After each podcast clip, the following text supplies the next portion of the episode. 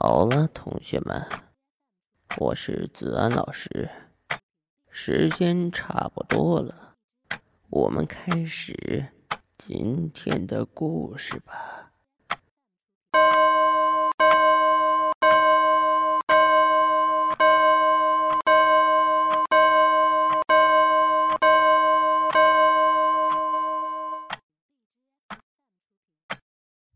目睹殡仪馆之诡异事件。作者李非凡，播音子安。到了殡仪馆，我们找王师傅把事情一讲，王师傅就说明白了是怎么回事儿。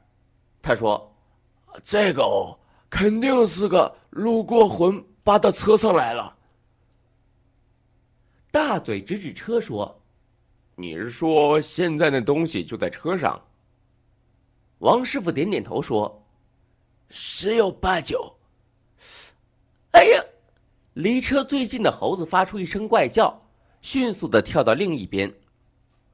大嘴问：“那怎么办？”王师傅说：“这个容易，找点干艾叶，点起来，在车里熏熏就行了。”大嘴不相信：“真的？就这么简单啊？”王师傅无比笃定。就这么简单，熏完了宝藏就没事了。大嘴松了口气，说：“哎，那就好，回头就去找点艾叶。不过这时候艾叶都才刚长出来吧？哪去找干的？”王师傅说：“这个好找，中医不是有那个艾条吗？用这个就行。”大嘴说：“哦，那回头去中药店买几根。”真的管用吧？大嘴还是有点不放心。王师傅拍拍胸脯说：“管用，不管用你找我。以前在水泥厂开车那个赵钱达就遇到过这种事儿，搞得车都不敢开了。后来还是我告诉他这个法子，一用就灵。”哎，猴子一听就来了劲，赶紧摸出烟递给王师傅说。他遇到什么事儿？说来听一下。王师傅接过烟，告诉我们，在好些年前，水泥厂的赵钱达晚上送水泥回来，开车到半路，突然听到车后有人在说话，男男女女，像是一伙人，说的声音还蛮大的，叽里呱啦的，但听不懂在说什么。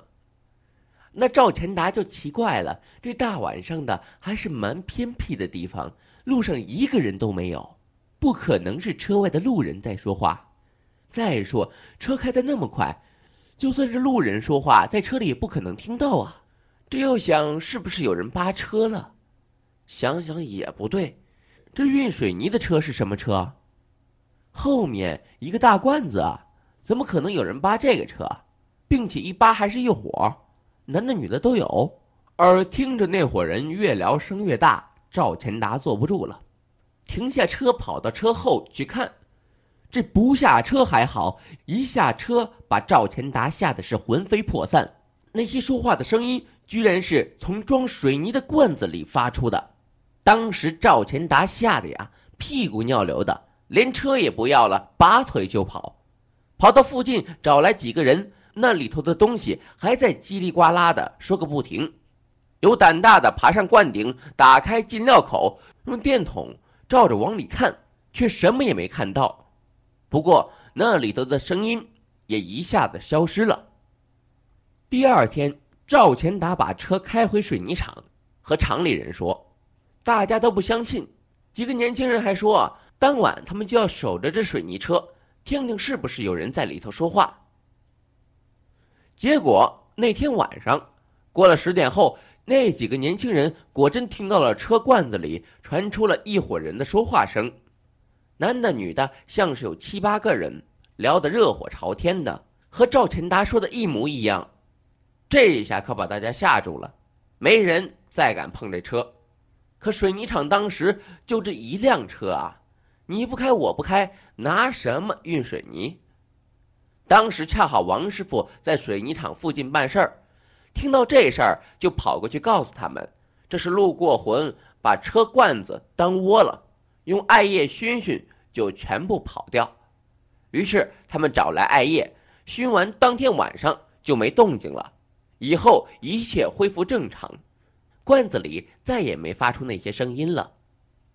王师傅说到这儿，颇为得意的摸着下巴说：“为这事儿，水泥厂罗厂长后来还塞给我两包烟嘞。”猴子笑起来说：“两包烟也小气了嘛！要不是王师傅你，他们那辆车就算报废了。要我看，给两条还差不多。”王师傅乐了，连连摆手说：“要知足，要知足。”大嘴从中药店买回来一大把艾灸条。猴子一看这么多，叫起来：“我靠！你买这么多做什么？鬼都会被你熏死！”大嘴嘿嘿一笑，说：“要熏死的就是鬼。”拿一下。大嘴把艾条塞到猴子手里，转身窜进办公室，乒铃乓啷的乱翻了一阵，翻出一个破旧无比的搪瓷脸盆。大嘴把脸盆举在头顶，对着阳光。气壮如牛的喊了句：“希瑞，赐予我力量吧！”我和猴子险些栽倒在地。别人请神，请太上老君，这小子居然异想天开，请希瑞。这种大胆和创新，真是叫我们佩服死了。难怪猴子老爸以前说：“别看大嘴平时憨憨的，那是大智若愚。”现在看来，猴子老爸的眼力确实犀利。猴子，拿一条来。大嘴把脸盆放在地上，精神抖擞。看来希瑞很卖他面子。嘿嘿，希瑞，我操，你他妈怎怎么想出来的？绝了！猴子笑的脸都变形了，鼻涕和眼泪齐飞，手中抓着的艾条也随着身体的剧烈抖动掉落下来。操，艾条都掉地上了！你快，你笑什么？猴子，呃，快！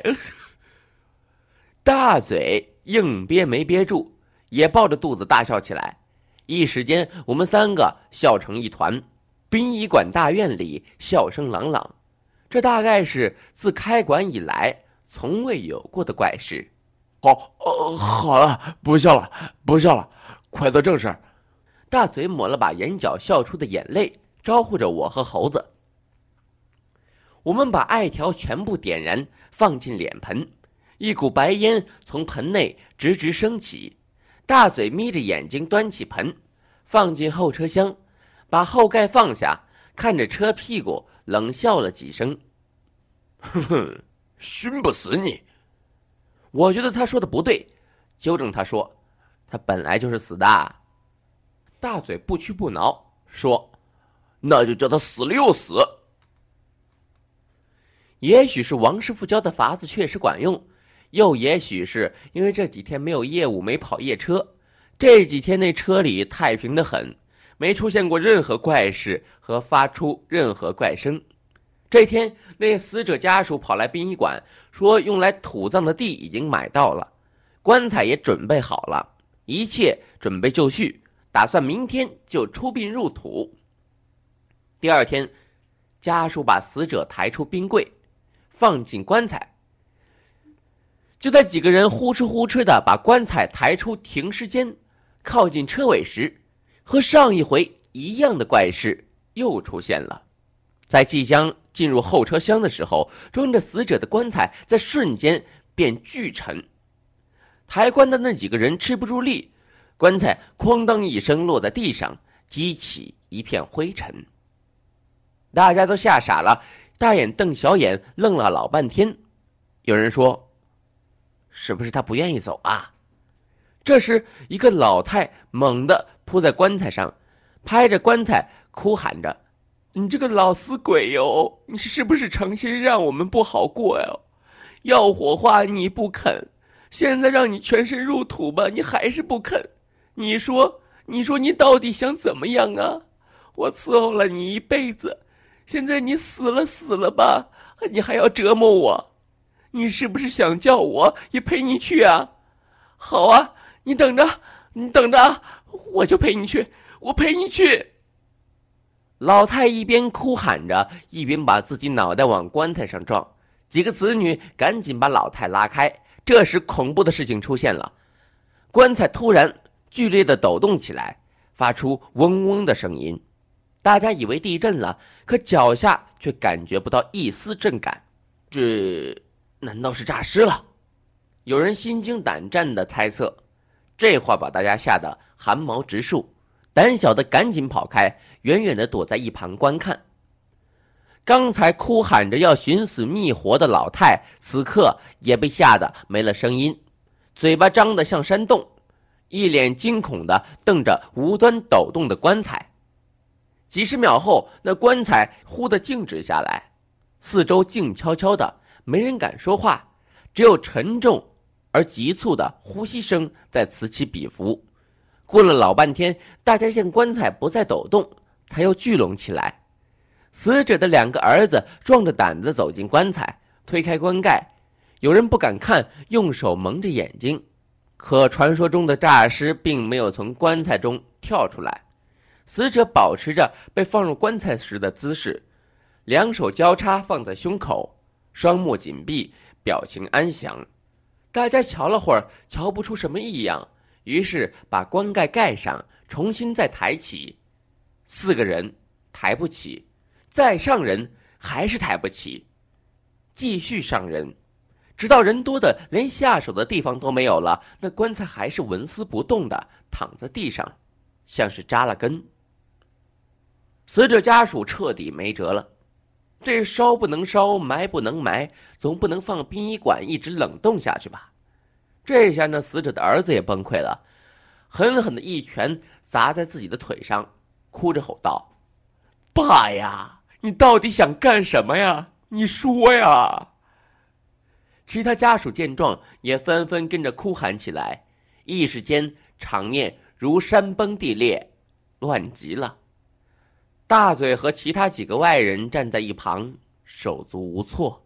非常感谢您的收听。如果您喜欢本故事的话，请点赞、关注、打赏一下。更多精彩内容可以关注新浪微博或加入听友群。精彩内容不容错过。